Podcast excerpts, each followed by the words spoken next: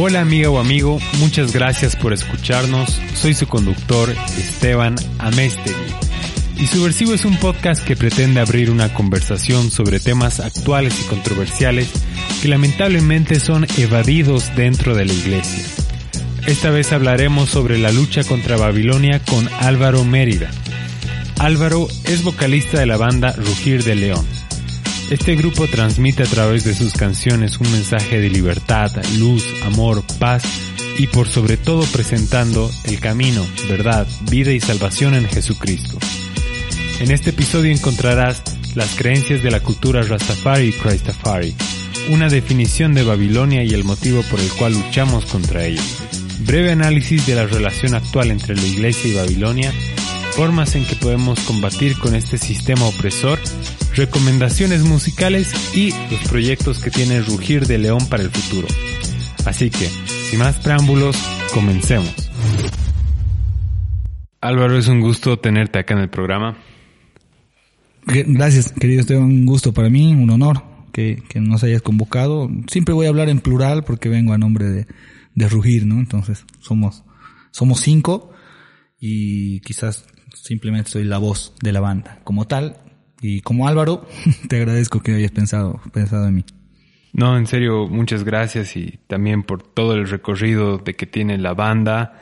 Y justo hace poco hablábamos de que CD Baby, por ejemplo, eh, los tienen su... Sí, sí, es uno de los logros que, que, que creo que uno va soñando al principio y, y a veces vienen momentos en los que dicen, no, ya no va a pasar, o muchas cosas, y otras que tampoco imaginabas que iban a suceder, y CD Baby poder firmar con ellos, que se hagan cargo de todo prácticamente lo que es el tema de las plataformas digitales, para nosotros ha sido una tremenda sorpresa, y a la vez bendición, ¿no? Porque eh, esto te decía extras micrófonos, ¿no? Pero es, es, es de mucho tiempo y de muchos años, en realidad la banda ya tiene 13, eh, que va, que vemos realmente frutos económicos, y vale el término, aunque sean centavos de dólares, pero eh, de nuestra música puesta ahí arriba, ¿no? En, en, las, en las plataformas y, y además una manera de medir de que de que de alguna manera estamos vigentes, eh, porque nos llegan informes y todo de gente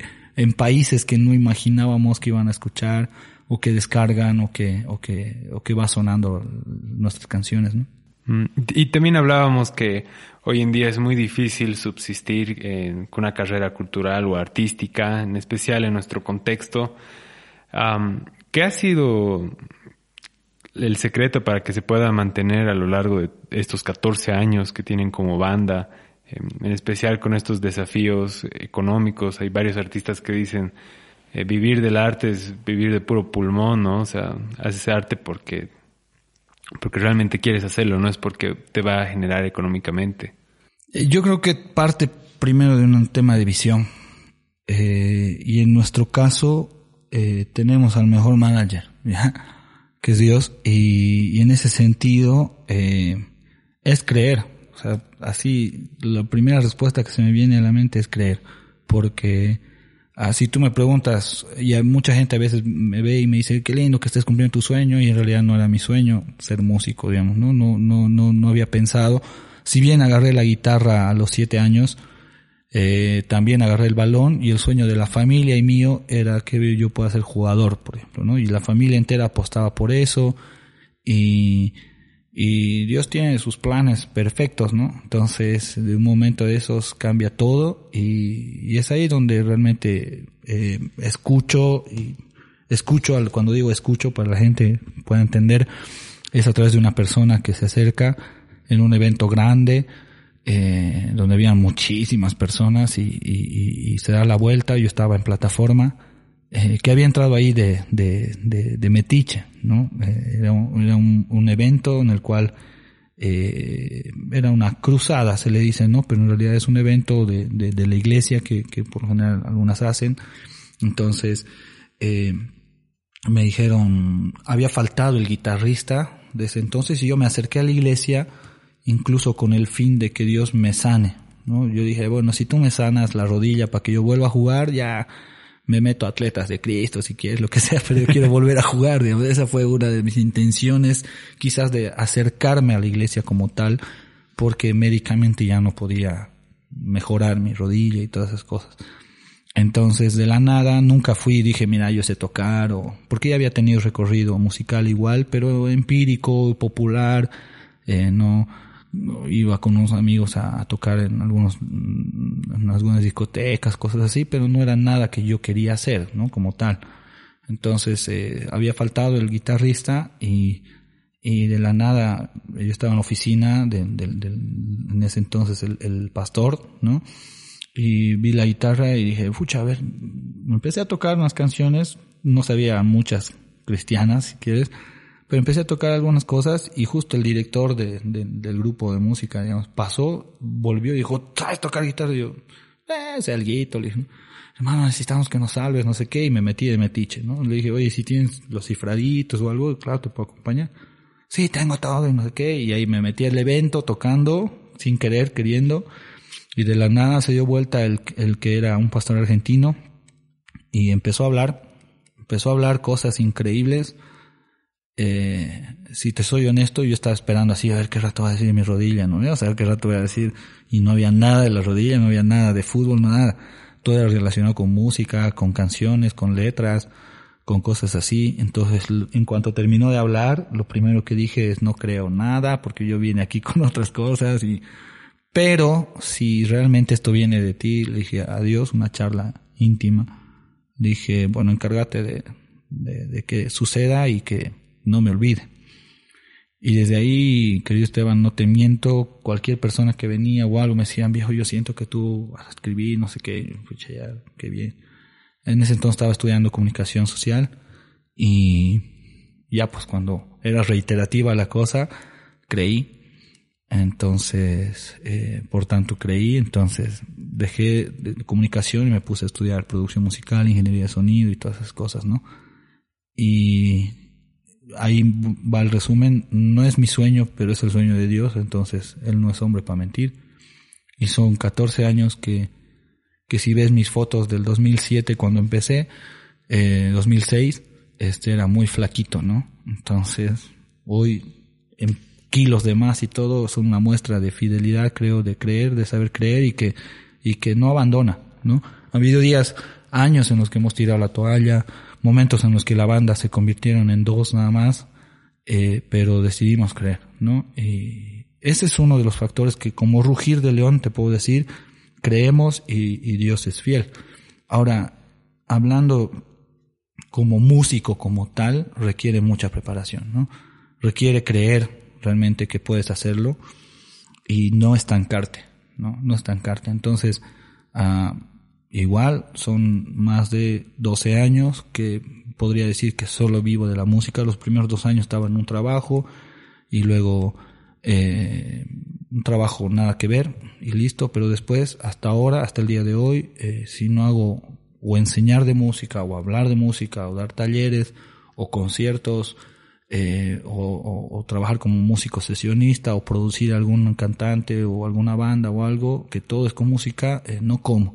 Y vuelvo a reiterar, estoy gordito y eso significa de que, de que sí se puede, ¿no? Sí se puede trabajar de la música, pero requiere mucho esfuerzo, ¿no?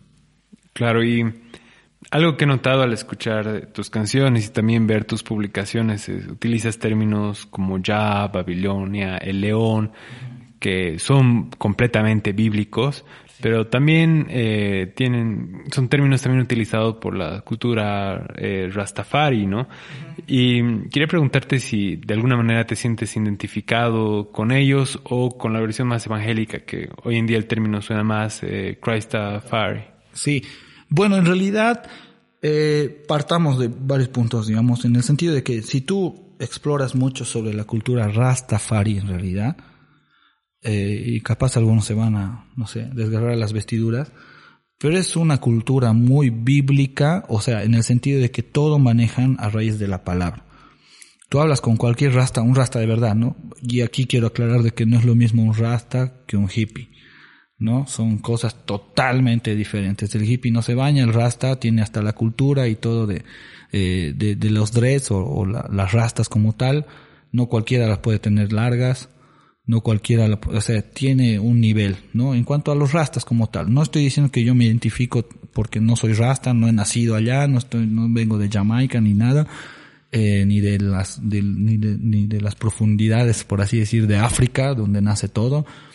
Eh, pero obviamente si, si, si estudiamos lo que hacen ellos, eh, ellos te van a hablar de la Biblia, ¿no? Ahora el tema es de que para ellos, que Melquisedec, Jesucristo, ¿no? Y, y en este caso Selassie, son la misma persona. O sea, para ellos ya vino Jesús, ya volvió Jesús, ¿no? Porque ellos creen y te hablan de Jesús, y te van a hablar de Jesús, ¿no? Pero como Jesús dejó la promesa de que iba a venir, cuando eh, Selassie los libera, dijeron, Él es. ¿No? Es Jesús que vino y nos salvó de todo este tema que estaban ellos pasando, ¿no? Y para ellos Selassie es Jesús. O sea, es como que ya volvió, ¿no? Para ellos ya el león de la tribu de Judá ya volvió y era Selassie. Como en un momento se creía como que Melquisedec, digamos, se relaciona mucho con Jesús, ¿no Entonces, eh, para ellos ya volvió. Y entonces para ellos el león, todos los, los eh, si se dice, si, o sea, por así decir, la terminología que se habla de, de Cristo eh, cuando vuelve, para ellos es Selassie, ¿no?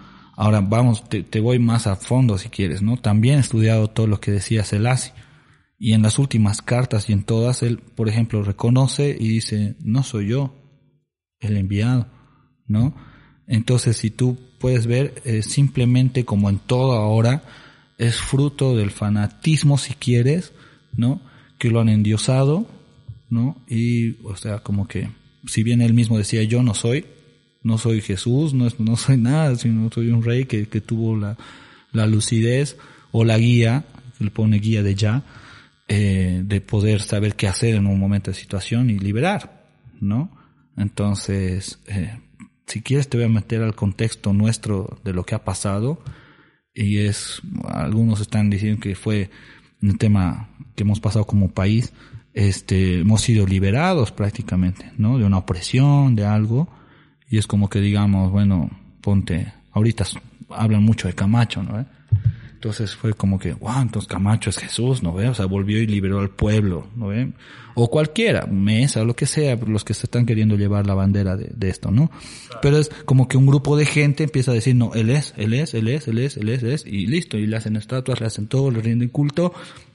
Y el mismo men puede decir, no, yo no soy, pero, pero ya la gente lo endiosó. Hay iglesias de Maradona en Argentina, hay, o sea, tiene que ver mucho en eso, pero obviamente ellos fue algo muy fuerte, ¿no? O sea, fue una cultura y es una, prácticamente es una comunidad, ¿no? Entonces, uh, no me considero un rasta, eh, de hecho ellos tergiversan muchos aspectos de, de, la Biblia, ¿no? Para ellos sí es, es, es, es un mandato divino, si quieres, el poder fumar, es una forma de, con, de conectarse con Dios, ¿no? Eh, entonces, eh, incluso el mismo Bob Marley es como que el primero que divide esta, esta cultura. Porque si tú lees y, o, escuchas las canciones de, Bob, muchas son basadas en salmos. ¿No? Muchas, muchísimas, ¿no? Tienen fragmentos de salmos. Tienen basado, o sea, es basado en muchas canciones, ¿no? De, de, de, la escritura como tal. Y en un momento de esos, eh, agarran y dicen, ok, creo que no es el Asi. Creo que todavía no ha vuelto Cristo, ¿no? Y empiezan entonces con esta cultura Christafari, si quieres, de aquellos que eh, son rastas, tienen esencia rasta, pero no es el Asi el león de Judá, no es el Asi el que volvió, no es, siguen esperando a Cristo, ¿no? Y de eso se abre esta cultura Christafari, si quieres, ¿no?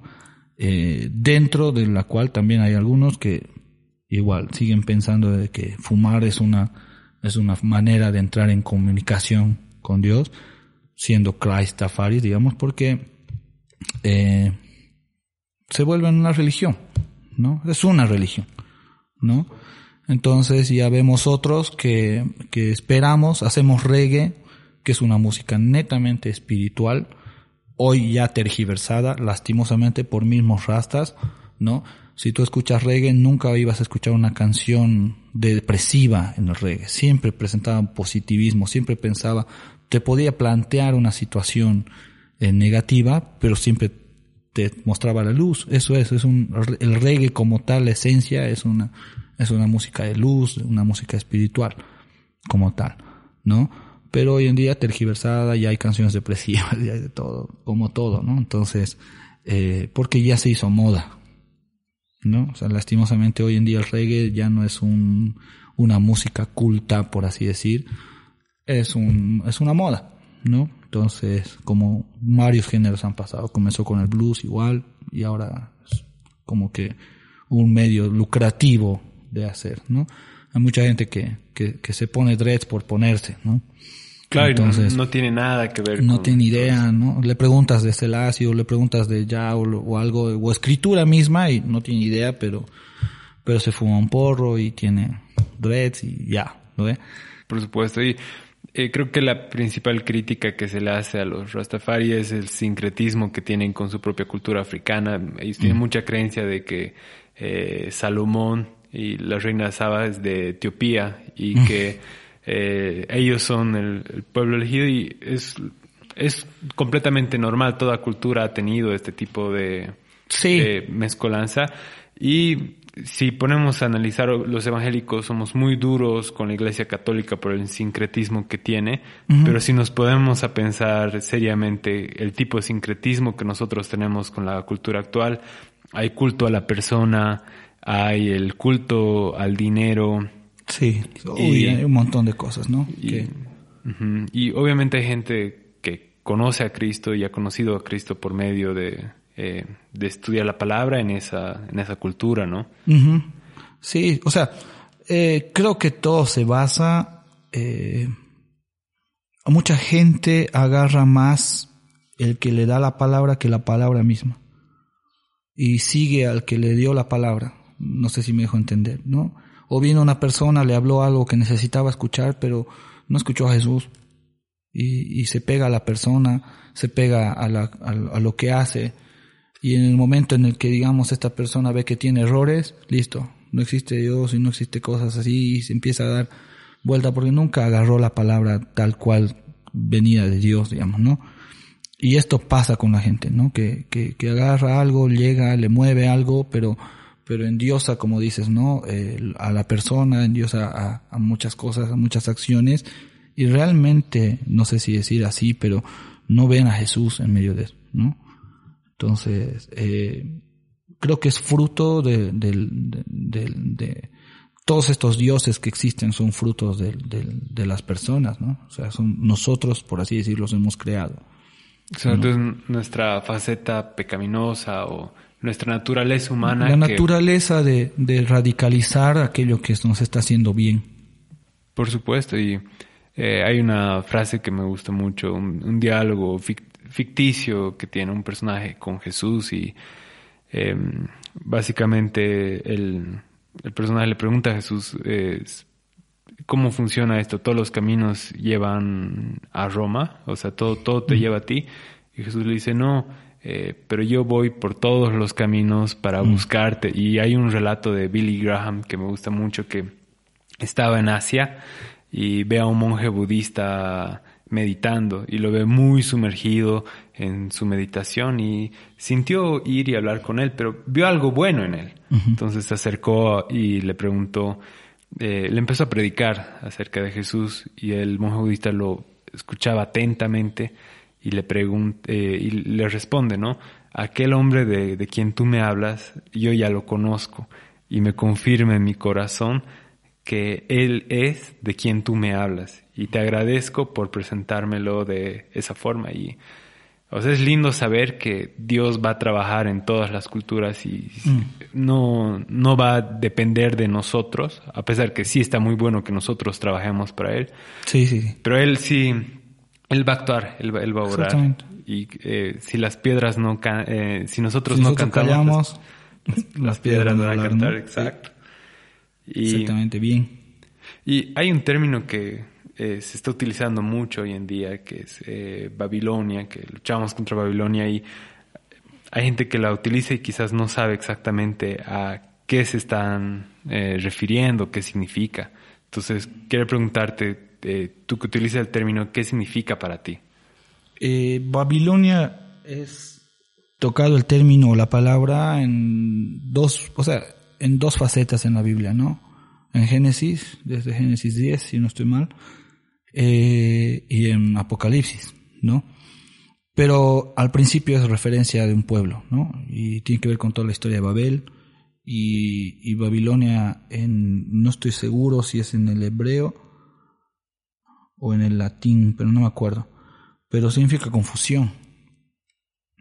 Y Babilonia representa un sistema, un sistema eh, opresor, un sistema de confusión, un sistema de maldad, un sistema, podríamos decir, de todo lo negativo.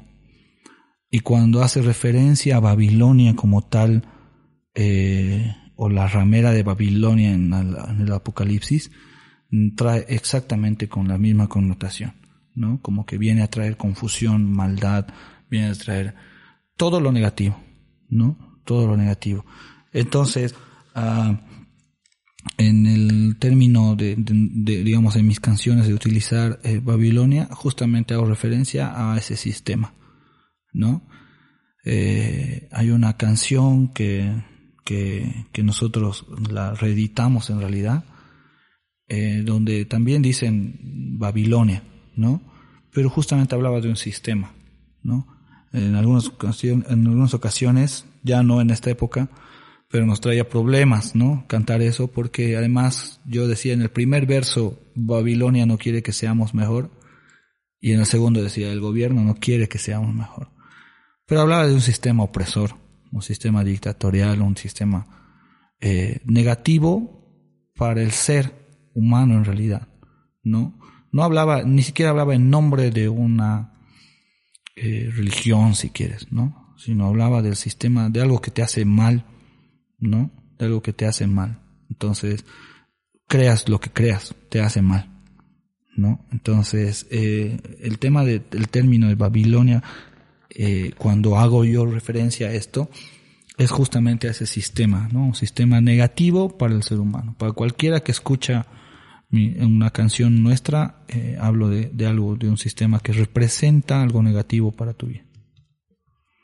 ¿Y cómo crees que al menos en este último tiempo, la última década o del 2000 para adelante, eh, cómo ha reaccionado la iglesia contra Babilonia, cómo ha sido la lucha de la iglesia contra Babilonia. ¿Te digo lo que quieres escuchar o lo que pienso ya? Dale, dale, dime lo que piensas mejor. Más bien yo veo muy, yo creo, te abro mi corazón y yo creo que la iglesia en este tiempo se ha preocupado de, va a sonar duro lo que voy a decir, eh, no solamente hablo de, de, dinero, pero se ha, se ha preocupado de enriquecer sus muros que ver la necesidad de las personas de afuera. Y cuando digo enriquecer sus muros, hay mucha pelea de quién, cuál es la iglesia más grande, cuál es la iglesia más linda, cuál es la iglesia con más gente, cuál es la iglesia con mejor doctrina. Eh, doctrina, pelea de doctrinas y muchas cosas, ¿no? Y la gente afuera está perdida, ¿no? Y cuando uso el término perdido, me refiero a necesidad. Está pasando necesidad. Hay necesidad de amor, hay necesidad de, de parejas jóvenes que necesitan consejo porque decidieron casarse ¿no? Pero no pueden sostenerse, ¿no? Y también hay parejas que llevan años, 40 años de casados y que se están por divorciar. Hay personas que están en las drogas, hay personas que tienen todas esas necesidades, ¿no? Afuera, pero la iglesia está peleando por, o sea, para mí es mi percepción y he visto en muchas ocasiones de primera mano como que está preocupada vuelvo a repetir, en enriquecer sus muros, en que se vea mejor, en que se vea más llena, en atraer, ¿no? Eh, es chistoso que para nosotros, eh, como Rugir de, León te hablo, para muchas iglesias no somos cristianos, ¿no? Eh, incluso para algunas organizaciones no somos cristianos, ¿no? Y, pero una vez nos llamó una persona que se encargó de decirnos eso, y nos dice, che, estoy haciendo un evento para la calle, los quiero tener porque ustedes van a traer a la gente de la calle. ¿no? Entonces era chistoso y le dije, che, pero mm, lo que voy a cantar va, ¿estás de acuerdo? ¿no? Y su respuesta fue, solo quiero atraer a los de la calle. Ya de ahí ya voy a meter palabra. Entonces era así como que, bueno, o sea, pon una radio, hermano, ¿no? Y pon reggaetón y vas a venir como, vas a ver cómo vienen todos, ¿no? Entonces, eh, pero es como que se cierran en cosas por aparentar y se han olvidado la esencia de ir y sentarse y tomar una taza de café o invitarle un café al que lo necesita. Entonces, uh, en cambio el sistema babilónico, si quieres, es sutil, trabaja en silencio, trabaja en ese momento de, la habitación cuando estás peleando con tus pensamientos y, y te deprime. O, o, dice o te hace ver eh, te hace caer en la tentación llámese pornografía drogadicción lo que sea. Porque creo yo que el sistema este babilónico o cualquier sistema negativo, pero nosotros lo llamamos así porque está, es bíblico, digamos, ¿no? Este entra por la radio, entra por la tele, entra por todo lado y es a lo que más cobertura le dan, ¿no? De hecho, en una de las canciones que las últimas que escribí que justamente se llama Resistir, digo, ¿no? Hoy los vicios tienen auspicios, ¿no? Entonces, eh, esa es la forma de trabajar de, de este sistema, ¿no? Y que te va a atacar en la soledad. Te va a atacar cuando decidiste capaz eh, ir a un lugar eh, donde no la iglesia está acostumbrada a ir y condenan más bien, ¿no? Entonces, en ese sentido, creo que es muy pasiva la iglesia, o sea, o creo que ha perdido eh, realmente la esencia de la verdadera lucha, si quieres, ¿no? Mm. creo que mm, Has dicho exactamente lo que yo quería oír más bien. Ah, y eh, creo que es muy cierto lo que dices. Somos una iglesia muchas veces de cuatro paredes y bueno, obviamente hay un remanente, no hay una población cristiana que está en las calles, que está sirviendo. Eh, hay una frase que siempre la repito, que es predicar sí, y, y cuando es necesario usan las palabras. ¿no? De hecho lo dijo Tomás de Aquino, ¿no? Sí, no, creo que era San Francisco, de Asís. Uno de los dos, sí. San Francisco o Tomás de Aquino, sí. Y no creo que... Eh, también se ha tergiversado mucho el, un texto en Santiago, por ejemplo, que dice, eh, ser amigo del mundo es ser enemigo de Dios, pero si lees el, el capítulo anterior, te das cuenta que habla mucho del, del corazón. Y si tu corazón tiene los valores del, del mundo, de los valores de Babilonia, eso significa realmente ser del mundo o ser amigo del mundo. Y, y además iría sumamente contradictorio con la oración en el monte de Jesús, ¿no? Por supuesto. Y tú los has traído al mundo, ¿no? O sea, es, es como que una tarea de... Para mí la oración del monte de Jesús es una recapitulación de la misión que, que dejó cuando dijo vayan y hagan discípulos a las naciones, ¿no? Es como recordarnos nuestro, nuestra, para mí esa oración completa todo, ¿no? Es como el resumen de lo que vino a hacer Jesús y por tanto lo que nosotros podemos hacer en Jesús, ¿no? Y, y, es eso, o sea, es ir a sus lugares, ir donde hay la necesidad, ir donde está el enfermo, ir donde está el necesitado, ¿no? Y el tema creo que se confunde en la iglesia es eso, ¿no? Es ir, no es esperar a que vengan, ¿no? y en muchas ocasiones no estamos preparados para cuando vienen.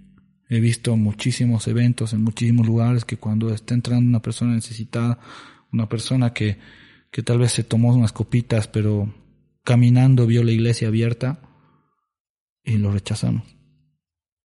¿No? Eh, gente que, que no, a veces juzgamos porque lo vemos eh, no vestido como para la ocasión, entre paréntesis, pero tal vez era su mejor ropa y los, los rechazamos, ¿no? Eh, tantas cosas que, que a mí me hacen ver como eso, ¿no? O sea, nos hemos encerrado tanto en, en, en, en molde, en, adornar lo, lo interno de la iglesia en la estructura como tal, que nos hemos olvidado de atender las necesidades de los demás, ¿no?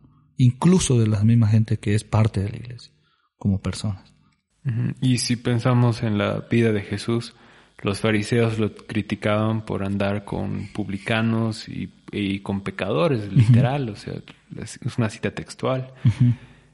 Y bueno, hoy en día también se critica a quién, a quién sale. Sí, como te decía, a nosotros muchas iglesias, para, para ellos no somos cristianos, ¿no? Pero quizás esta es una ocasión, nunca lo hacemos, pero si te contara las veces que, tocando en un pub, que tocando en un boliche, tres de la mañana terminando de tocar, hemos orado por gente que pensaba suicidarse ese día, que estaba deprimida, gente que vino al camarín, tocó la puerta enojada, alterada, que nos decía, ¿por qué han venido? ¿Por qué? No sé qué. Nosotros, bueno, teníamos fecha, digamos, no, amigo.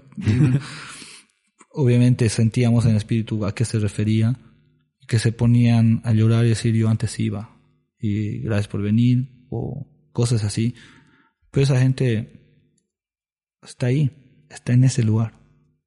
No se animaba a dar el paso de, de volver o de conocer, ¿no? Entonces, pero para nosotros mm, siempre dice, vamos a seguir con esto, ¿no? De, de dar ese mensaje. De hecho, tocamos más en eventos, eh, si quieres llamarlos populares, o que es organizado por, por organizaciones que no son cristianas, ¿no? Eh, lo chistoso y, lamentable quizás para la agenda actual de Rugir de León es lo que te digo, ¿no? Para muchas iglesias no somos cristianos, por tanto no, no tocamos mucho en iglesias o eventos. Y para muchos dueños de pubs somos muy cristianos, ¿no?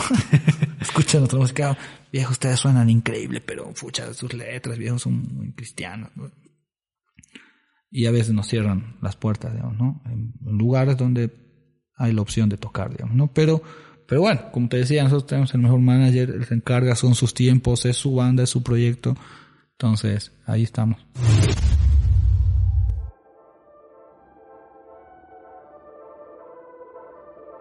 Como cristiano subversivo, es normal sentirse solo, pensar diferente, cuestionarse las cosas, hace que uno sea rechazado, incluso dentro de la iglesia. Pero déjame decirte que hay un montón de personas como nosotros, solo que estamos dispersos. Es hora de unirnos y descubrir juntos cómo podemos cambiar las cosas. Por eso hemos creado un grupo de Facebook llamado Cristianos Subversivos, donde compartimos ideas, música, memes, prédicas y motivos de oración. Entra ahora y forma parte del movimiento. Es hora de ser el cambio que queremos ver. Qué bueno y qué bueno que sigan a pesar de la crítica, ¿no? O de eh, este rechazo que muchas veces la iglesia se ha caracterizado por. ¿Y cómo crees que podríamos mejorar nuestra lucha contra Babilonia? ¿Qué, qué podríamos hacer mejor como iglesia? Leer los evangelios. Convertirnos. Seguir a Jesús. Ver a Jesús. Eh, en muchos lugares, por ejemplo, a ver, yo, eh, y esto capaz incluso va a hacer que se caigan de las sillas algunas personas con todo lo que he dicho, pero a veces me ceden poder hablar y compartir un mensaje en unas iglesias, ¿no? O en la iglesia donde voy. Y cuando me toca ese, ese privilegio, del cual hace pocos años he sido ungido, digamos, ¿no? Como para poder, si vale el término, pastorear, ¿no? Eh, pero nunca saco a Jesús de mi mensaje. Nunca. En muchos lugares he visto videos, prédicas que te hablan de Salomón, de David, sí, lindo, Abraham, belleza, y, listo. Pero para mí el mensaje central es Jesús. Puedo usar de ejemplo a Abraham, puedo usar de ejemplo a David, puedo usar de ejemplo a, cualquiera, pero el mensaje real es Jesús, ¿no? Me sirve de ejemplos, como puedo usar ejemplo de personas, ¿no? Pero si yo quito a Jesús de todo mensaje, estoy soy un símbolo que retiñe, ¿no? Eh, porque esa es la esencia. Esa es la esencia. En Jesús yo puedo entender mi libertad. En Jesús yo puedo entender qué cosas puedo hacer, hasta dónde puedo ir o hasta con quién puedo hablar. Pero en Jesús, hermano. Si solo veo, si solo veo algunas otras cosas, eh, me estoy limitando. Y estoy limitando, por tanto, lo que Jesús puede hacer a través de mí. Eso, entonces, creo que la iglesia tiene que, no sé si decir así como duro, volver a Jesús, pero tratar de entender ese mensaje esencial o primordial que Jesús dijo, ¿no? Eh, él es el camino, Él es la verdad, es la vida. Eh, si lo vemos a Él, lo vemos al Padre. Si, eh, es más, hasta nos pone mucho más densa, si quieres, la situación y nos dice mejores, mayores cosas de las que yo hice, dijo Jesús, ustedes van a poder hacer, imagínate eso, ¿no? Pero estamos preocupados en cómo se va a ver mi iglesia, estamos preocupados en vestir a la gente, estamos preocupados en, en, en ser este, virales, si quieres, ¿no? Ahora hay una lucha de, por viralizar la iglesia en redes, ¿no? Y que montan, hacen cambios, los visten, ¿no? Iglesias que cambian de nombre para que suene más cool, eh, más llamativo, pero ¿dónde está Jesús en medio de eso? ¿no? Eh, me duele, ¿no? Es algo que me quiebra y, y creo que es algo que tenemos que, que empezar a, a trabajar como iglesia, ¿no? Y mm, hay un libro que me gusta mucho de Tim Ferriss y una de las preguntas que él siempre hace a sus entrevistados y estoy pensando eh, adoptar esta técnica en el podcast. eh, si podrías eh, colocar un mensaje en un cartel gigante con un alcance a muchas personas, ¿cuál sería y por qué? Siempre lo he hecho. es como una firma pero pondría Jesús de relación o religión. Porque la religión es otro sistema. La religión, la religiosidad como tal, llegar a ese, a ese, a ser presa de ese sistema, vuelvo a repetir, te limita a ver lo que realmente es Jesús. Entonces, eh, yo pondría Jesús en relación o religión porque parte de la relación. Conozco a Jesús y voy a poder abrazar a aquel que no cree en Él y voy a poder abrazar a aquel que está radicalmente confundido en Él. Entonces, eh, pero si veo desde una perspectiva religiosa, eh, solo voy a aprender a juzgar, solo voy a aprender a señalar, solo voy a aprender a, a clasificar quién es merecedor de qué y quién no. Algo que también he notado en su música es que son músicos muy versátiles, que juegan con varios eh, géneros, el funk, el reggae y rock. ¿Cuáles son las influencias eh, que tiene tu banda? ¿Qué artistas ustedes siguen o les gusta mucho? Eh, bueno, la banda en realidad trabaja por, por todos los primeros 12 años. Eh, como que, no sé si decir así, pero como que ha sido mi capricho. eh, prácticamente yo trabajaba las canciones como tal y les decía cómo tocar. Eh, entonces eh, era muy influenciada la banda durante los primeros 12 años acerca de lo que yo escuchaba.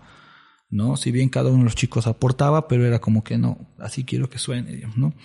Y en, en la banda sonora de mi infancia son muchísimas. No podría, no podría ni resumir en cinco, pero por eso resumo en, en géneros, ¿no? He escuchado mucho rock, como he escuchado mucho reggae, como he escuchado muchísimo folclore, he escuchado mucho blues, ¿no? Mi papá me sentaba en sus faldas, me ponía un disco de vinilo y me decía, escucha, esto es, esto es jazz.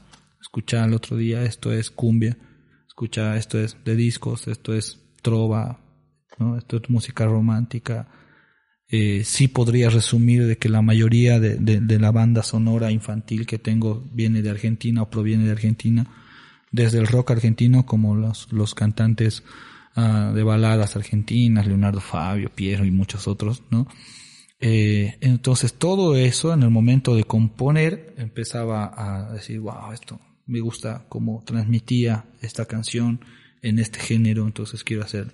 Pero obviamente debo reconocer que cuando me puso reggae, mi papá en un disco puso Bob, me voló la cabeza y dije, no, eso quiero hacer, ¿no? Que los primeros años de, de, mi infancia y de mi adolescencia, este, en mi barrio, bueno, el más jailón si quieres, el que tenía una guitarra de cuerdas metálicas, ni siquiera eléctrica, ¿no? Entonces comencé haciendo folclore. Comencé haciendo folclore porque era lo más fácil de poder conseguir, digamos, ¿no? Una zampoña y cosas así, eh, las cuales sé tocar también.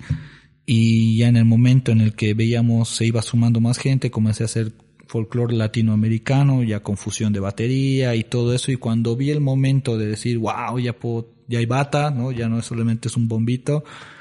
Entonces ahí les dije, amigos, a mí me gusta hacer esto. Y empecé a hacer reggae, empecé a hacer cosas así. Y, pero como te decía al principio, lo hacía por hacer, ¿no?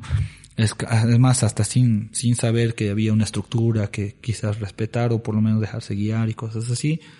Y cuando ya tomo esta decisión de estudiar y de... fue difícil, cuando tomo esta decisión de estudiar eh, música, de, de, dedicarme a esto, la gran pregunta era qué clase de música iba a hacer, ¿no? Eh, si era netamente radical, vertical, eh, si te das cuenta en tema de iglesia, si hablan, hablando en eso, ahondando en eso, eh, está trazado. Todo suena igual. Todos, ¿no? O sea, ha habido como una virus o una fiebre de, de Hilson, si quieres. es ¿no? cierto, es una estructura. Entonces todos ya suenan iguales. Todos, ¿no? O sea, todos sabes. O sea, eh, gracias a Dios, en la iglesia donde estoy, nos dedicamos más a componer o de a reeditar. ¿no ve?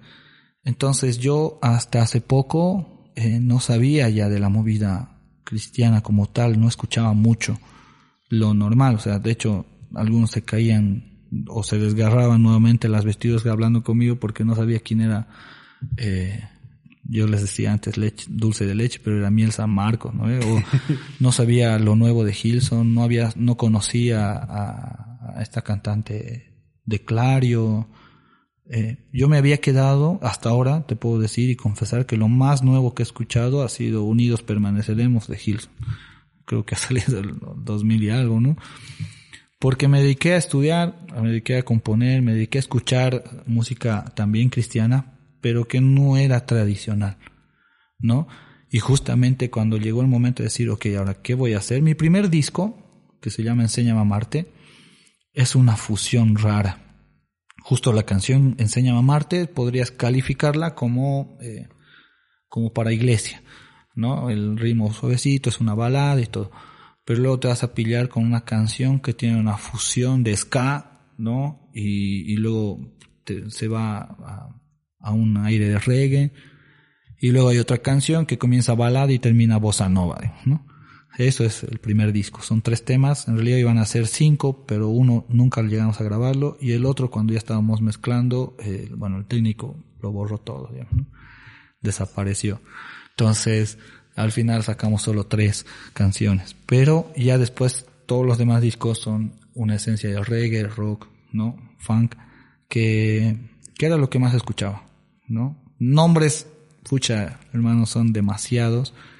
Eh, puedo partir desde cultura profética, si quieres, como también León de Judá, que es una banda eh, netamente, digamos, eh, cristiana, entonces, pero de muy buen tocar, de muy buen mensaje y todo. Pero también este, tengo eh, eh, Robbie Draco Rosa y a la vez también el rock de rescate, eh, cosas así, ¿no? Que, que, que he empezado a fusionar, si quieres, ¿no? y por eso viene la banda muy fusionado en, géneros, ¿no? Esto que dices de la influencia que eh, en género que hay en la música cristiana, uno es eh, una estructura muy comercial eh, de canción, ¿no? Muy pop y por otro lado muy norteamericana, ¿no? O sea, incluso los artistas latinos cristianos han copiado una estructura muy yankee, por así decirlo. Sí, sí, o sea, creo que el único que no está en eso, pero además es otro cantante que es muy criticado, muy de todo, pero quizás es el único que estoy al tanto de sus últimos discos y de su música, eh, es Jesús Adrián Romero, ¿no? Tú escuchas un disco y, y hay temas que sí te animarías a tocarlos en la iglesia, pero en realidad son temas que te hablan, que te, que te hacen pensar, digamos, ¿no? pero creo que es el único, digamos, que no ha sido fruto de, de, de, esto comercial y de meterse a estas a este género, pero después todos los demás, hablemos de Marco Barrientos, Marcos Vidal, Daniel Montero, de los que yo recuerdo, ¿no? Creo, creo que estoy hablando de dinosaurios, digamos, ¿no? Pero no ubico los nuevos, ¿no?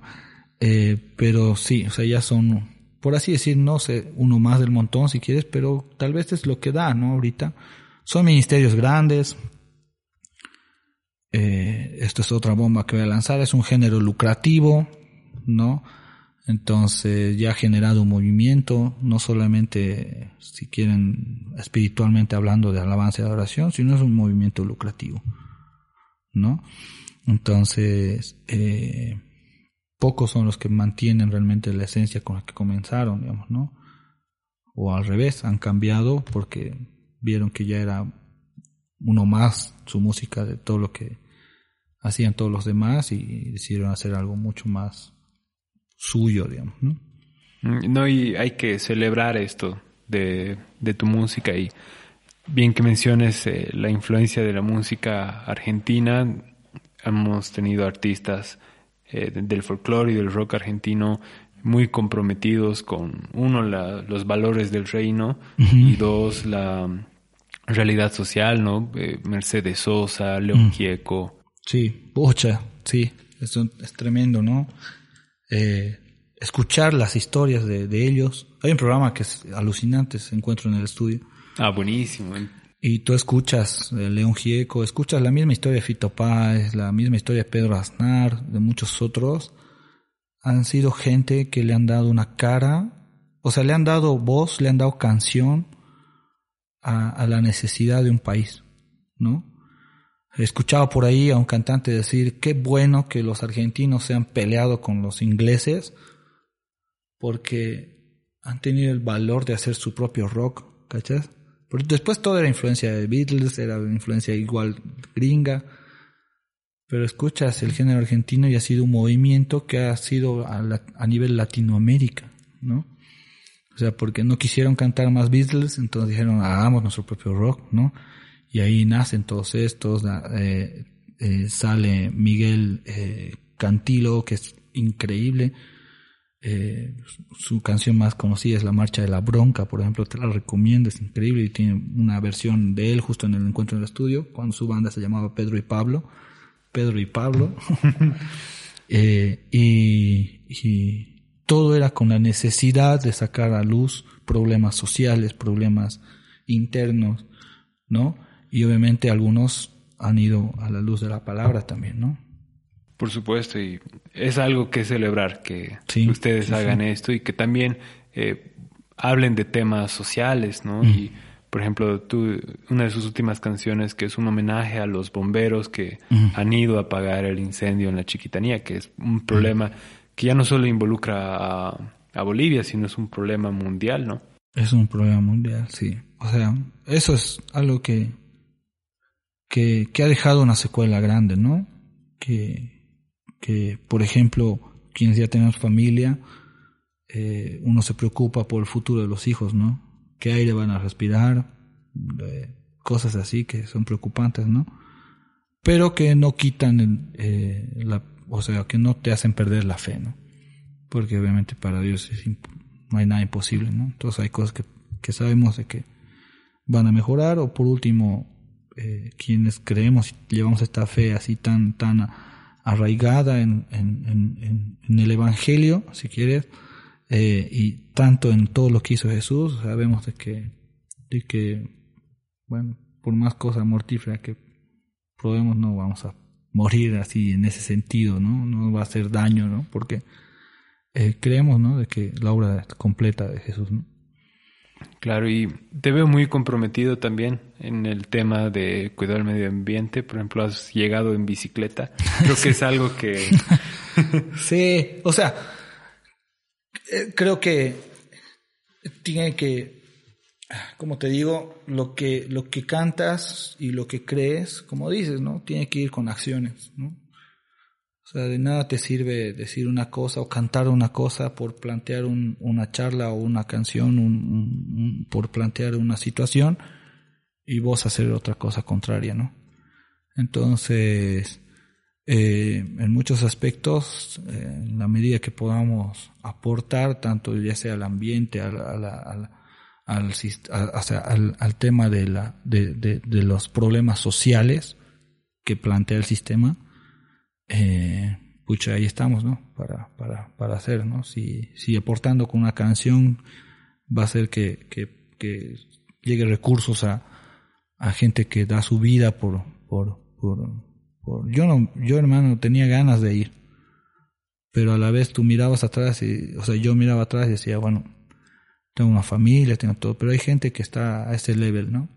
Entonces, eh, en el caso de la canción, hacer la canción y saber que este, por cada reproducción iba a aportar económicamente para ellos, para, para mejorar su, eh, su equipamiento y todo eso, entonces es una manera de aportar, ¿no? y, y cosas así. Si andar en bici va a ayudar a algo, belleza, hay que hacerlo. Ayuda también al estado físico de uno. Entonces creo que todo va en relación, ¿no?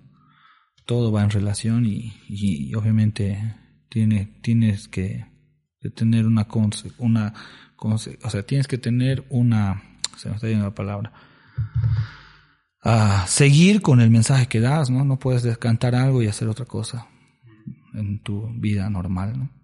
Claro, y quizás eh, por mucho tiempo la iglesia ah, fomentó mucho una idea de misión de netamente almas, digamos, pero eh, hay mm, justo teólogos eh, argentinos que han planteado misión integral, que es eh, que la misión cristiana se vea en todas las esferas de nuestras vidas y es eh, refleja muy bien todo lo que eh, acabas de decir, ¿no? Que esa integridad como, como cristianos, como artistas y como personas. Em, ser consecuentes, ¿no? Ah, eso, esa es la palabra, ¿no? Hay que tener, hay que ser consecuentes, ¿no? Con lo que, lo que uno transmite, ¿no? ¿Y cuáles son los proyectos que tienen eh, Rugir de León y Álvaro Mérida entre manos? ¿Qué se viene para el futuro? Bueno, con Rugir de León estamos eh, grabando canciones. Eh, vamos lento porque Rugir no es una banda lucrativa, si quieres. No tenemos un monto fijo cuando nos dicen cuánto cobran. porque el fin es prácticamente que la gente pueda, pueda escuchar las canciones que tenemos, ¿no? Entonces, uh, eh, no, en ese sentido, no, no podemos decir, ok, tenemos tanto, grabemos tanto, sino nos vamos moviendo, buscando fechitas en algunos lugares donde podemos ganar quizás de las entradas para tener un colchón. En muchas ocasiones terminamos nosotros mismos poniendo, pero la idea es de que ahorita el proyecto es poder terminar de grabar por lo menos unas ocho canciones. Ya hemos lanzado una que es eh, Más que Amor, eh, y bueno, eh, está en proceso justamente la canción Resistir. Y tenemos planificadas en realidad nuestro deseo, nuestra intención está en nuestro corazón, poder sacar cuatro singles y luego subir el disco completo de las ocho canciones, ¿no? Eh, no, no está planificado sacar el disco físico, vamos a trabajar a través de CD Baby, por temas económicos, en realidad, y si tenemos la bendición de poder eh, estamos empezando a hacer cartas, tocando puertas para poder ver. Nos gustaría que salga físico también. Eh, lo hacemos, pero ahorita nuestro fin como Rugir es este grabar, poder terminar de grabar. Eh, los cuatro singles queremos que salgan con videoclips, ¿no? Entonces es un presupuesto alto nomás que queremos lograrlo.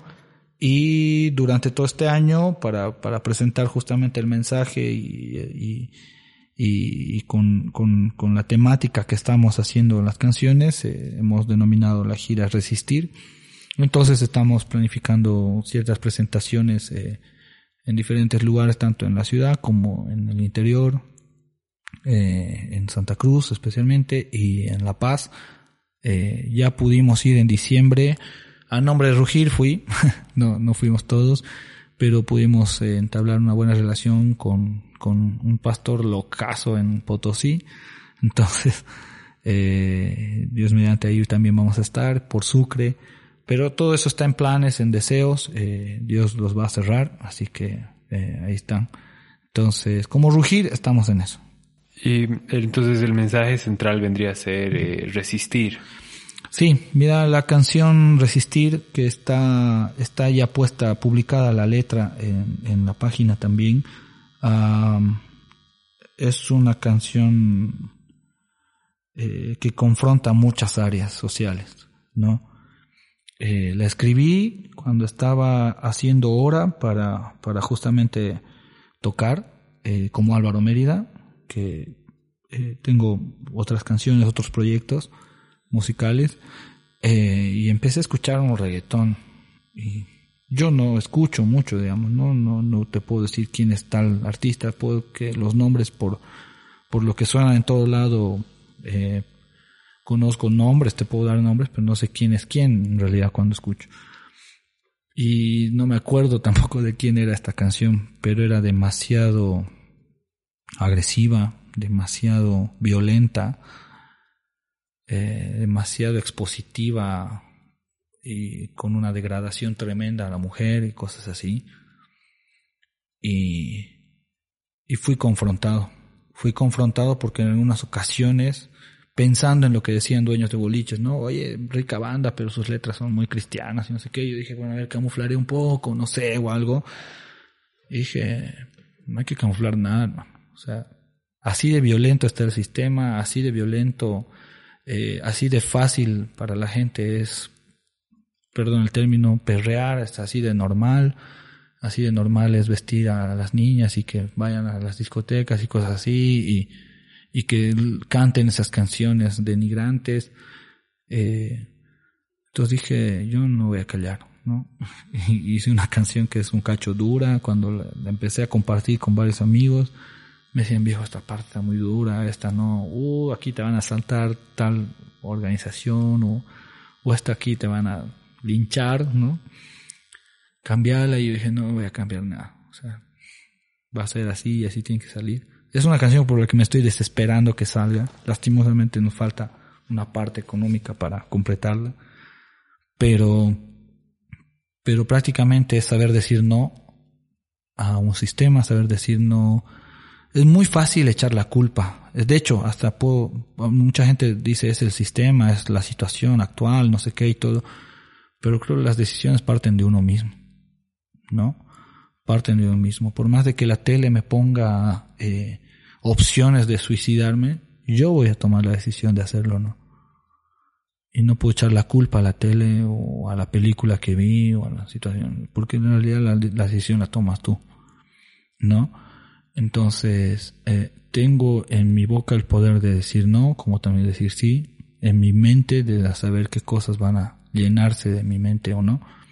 Y esta canción va justamente dirigido a eso. Presenta planteamientos de, de situaciones que, que te presenta un sistema, que te presenta la situación actual, pero el coro es prácticamente un digo no a, a la muerte como solución, digo no a la violencia como respuesta, decir no a, ser discriminador, a ser racista, a, hacer actos de maldad. Entonces es como que en ese sentido ese es el mensaje que como Rugir queremos hacer, ¿no? Eh, no, no, no vamos a ondeando una bandera de religión como tal, eh, pero sí principios, ¿no? Principios en la palabra. Hay una frase de Martín Lutero que dice, puedo permitir que los pájaros vuelen encima de mi cabeza, pero no puedo permitir que hagan un nido en ella. Exactamente, exactamente. Parte de uno. Exacto. Parte de uno, ¿no? Todo va a estar, y hasta es bíblico, que todo se va a desordenar, que todo va a ser más violento, que todo va a ser las mismas enfermedades, todo, todo, todo o sea, se puede decir todo está escrito, ¿no? Pero pero parte uno, o sea, uno tiene que tomar la decisión de creer y, y de agarrar lo que, o sea, ver qué va a agarrar, ¿no? En realidad. Claro, y esta, yo ya quiero escuchar esta canción y... la hemos subido, te cuento, porque la estrenamos, esto lo hemos subido lastimosamente tarde, un video que nos pasaron completa la canción. Eh, algunas personas, algunos colegas incluso piensan que nos estamos agarrando de la situación con la que hemos pasado, hemos vivido. Eh, porque claro, el, el, el, la canción dice digo no, digo no, digo no, y algunos piensan que es por ante el, ante el gobierno saliente o en beneficio de, de la gente y no sé qué. No tiene ninguna bandera política ni religiosa, ni religiosa la canción. De hecho, la estrenamos en septiembre, mucho antes de los problemas. La estrenamos en septiembre en vivo en el Yacta Rock. Entonces lo hemos subido. Está en el audio en, en Facebook, nuestra página. Eh, lo pueden escuchar y ahí está justamente la letra. Pero, hermano, la grabación como está saliendo es, es, es, o sea, mm, es una de mis canciones quizás favoritas. Y además es un género que nunca lo hemos tocado con Rugir. Es una canción que tiene una mezcla metalera, si quieres, ¿no? Pero no había otra opción. Yo no tenía, estaba enojado ese día. Realmente te, o sea, te confieso, Esteban estaba enojado por lo que había escuchado. Pero más me enojaba porque la gente le parecía normal y lindo y divertido. ¿No? Wow, que la canción y cantaban, ¿no? Así y yo decía, ¿qué es esto? ¿No? O sea, ¿y por qué? Y justo estaba en el mismo lugar donde el dueño me decía, claro, iba a tocar, pero iba a tocar otro tipo de canciones. Pero era como que me decía, viejo, quiero que toquen aquí tu banda, pero tu banda suena rica, pero tus, letras son muy cristianas. Y yo fui y le dije, oye, ¿esto te gusta? O sea, ¿esto pone? O sea, ¿esto te parece mejor de lo que yo canto? Y su respuesta fue, es que viejo, mira, la, la gente le gusta. ¿No? O sea, estaba enojado y no encontré mejor género, si quieres, para, para que no se pierda el sentimiento con el cual escribí esa canción. Y es necesario para expresarlo como, como debe serlo. Y además de la página de Facebook de Rugir de León, ¿en qué otros medios podemos seguir tanto a Rugir de León como a Álvaro Mérida? Ya, eh, a Rugir de León pueden seguir justamente en Facebook y en Instagram, son las dos cuentas oficiales, y el canal en YouTube, donde están toda la discografía, desde el 2007 hasta ahora, incluso videos en vivos, cosas así que, que podemos recepcionar de gente que nos manda y las subimos, ¿no? Para que puedan, eh, para que la gente pueda disfrutar tanto de, los discos como de los DVDs, que también están todos ahí, y las presentaciones en vivos que tenemos en YouTube, está todo, en Facebook para, para información y, y fechas, y en Instagram igual, ¿no? Eh, como Rugir de León. Como Álvaro Mérida, eh, eh, igual tengo una página eh, en Facebook. En Instagram son muy activos. En realidad, eh, el Facebook replica todo lo de Instagram. Manejo más Instagram, te cuento, y me gusta más. Eh, entonces tengo, tengo la página en, en Instagram y en YouTube también. Tengo, tengo un canal donde voy subiendo versiones, canciones que había, este rato he terminado de escribir, o covers, ¿no? Eh, no solamente de, de, música cristiana, sino de música en general. Y quizás puedo aprovechar tu micrófono para, para hacer una aclaración también. Eh, mi carrera es músico, ¿no? Y recibo a veces muchas críticas de, de, de por qué canto canciones de Soda Stereo o de, o de Spinetta o de Fito, o canciones así, eh, o hago especiales, ¿no? De, de música ah, argentina o de folclore eh, o estoy en un proyecto, por ejemplo, donde se canta música latina, ¿no? Eh, nunca pierdo el norte. Eh, Jesús gira en torno a mí, soy nada sin él y, y tengo que trabajar, ¿no? Eh, es una manera, una de las herramientas que tengo de, de, de cumplir con mi cabeza, con mi rol de cabeza del hogar pero no lo hago por porque siento placer en esas canciones, por así decir, como piensan algunos. Eh, es lo mismo que, digamos, puedo ser médico, doctor, creyente, y no sé, pues hermano, viene un, a ver, para generar pelea, ¿no? Y viene algún paciente y porque es católico no lo voy a atender. O sea, tengo que atenderlo, ¿no? Porque es mi profesión, ¿no? Eh, o es lo mismo que un arquitecto eh, no quiera construir una casa que después se va a volver, no sé, burdel, ¿no? pero es tu profesión y lo tienes que hacer, tienes que construir. Pero no con ese, pero uno, o sea, va con el corazón y tiene que ver mucho el corazón ahí. Ah, si lo estás haciendo con placer de que eso va a ser un burdel, o estás, eh, no sé, no sé, para no irme, ¿no?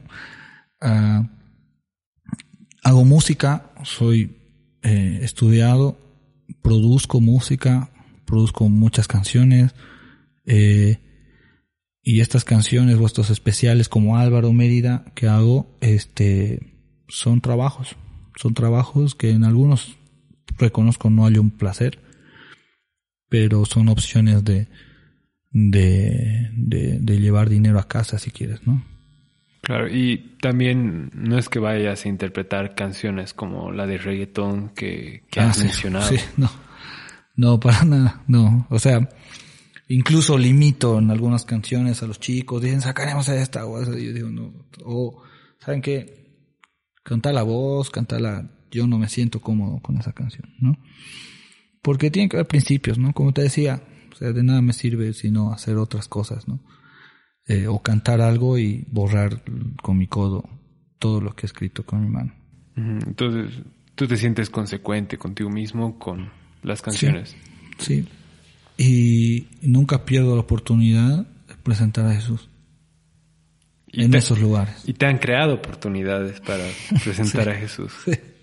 Sí, de hecho, uh, incluso internamente con la banda, eh, cambios en los mismos chicos, gente que, que está más abierta a escuchar de Jesús si quieres, sin que alguien haya ido y obligado a decirle escúchame o, algo. Creo que son por acciones, que es lo que estamos llamados a hacer. Amén. y si alguien quiere adquirir uno de tus discos, ¿cómo podría hacerlo? Eh, por el momento están disponibles en todas las plataformas digitales. Eh, algunos están a la venta, otros están para descarga libre. Eh, todo a través de CD Baby, pero sí nos pueden encontrar en, en, en Deezer, Shazam, Spotify, mismo YouTube, en todas las plataformas en realidad, en todas las que hay.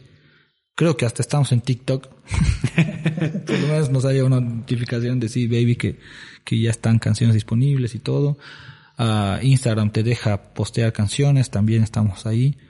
Eh, y físicos, te cuento que ahorita nos quedan algunos discos del, del último DVD que, que, grabamos, un DVD duetos, donde tenemos duetos con Animal de Ciudad, Katy Escalera, Matamba, Ciudad del Verso, muchísimos más.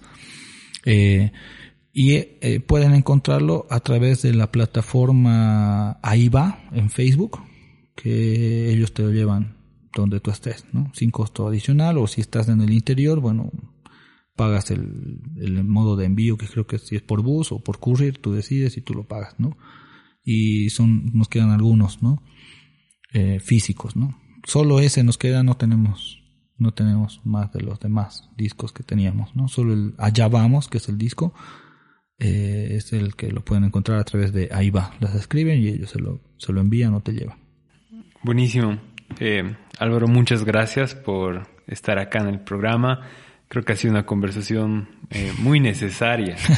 no, gracias. Ojalá entre, o sea, sé que hablo mucho, pero, eh, pero bueno, para mí es un placer, hermano, haber venido y estar aquí y poder conversar de esto que pocas veces en realidad se puede hacer en un micrófono.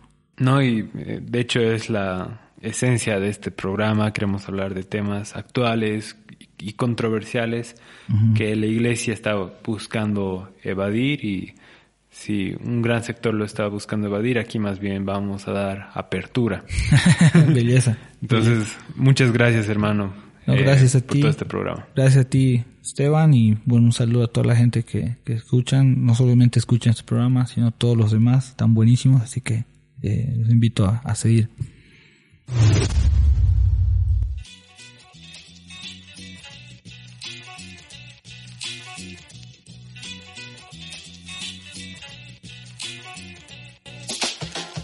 Esta es la frase destacada de este episodio. El cristianismo es una relación y no una religión. No se olviden de suscribirse al podcast a través de iTunes, Spotify, eBooks y compartir lo que estamos haciendo con el programa. Únanse también a nuestro grupo en Facebook llamado Cristianos Subversivos, donde compartimos ideas, música, memes, prédicas y motivos de oración. Un abrazo fuerte y hasta la próxima.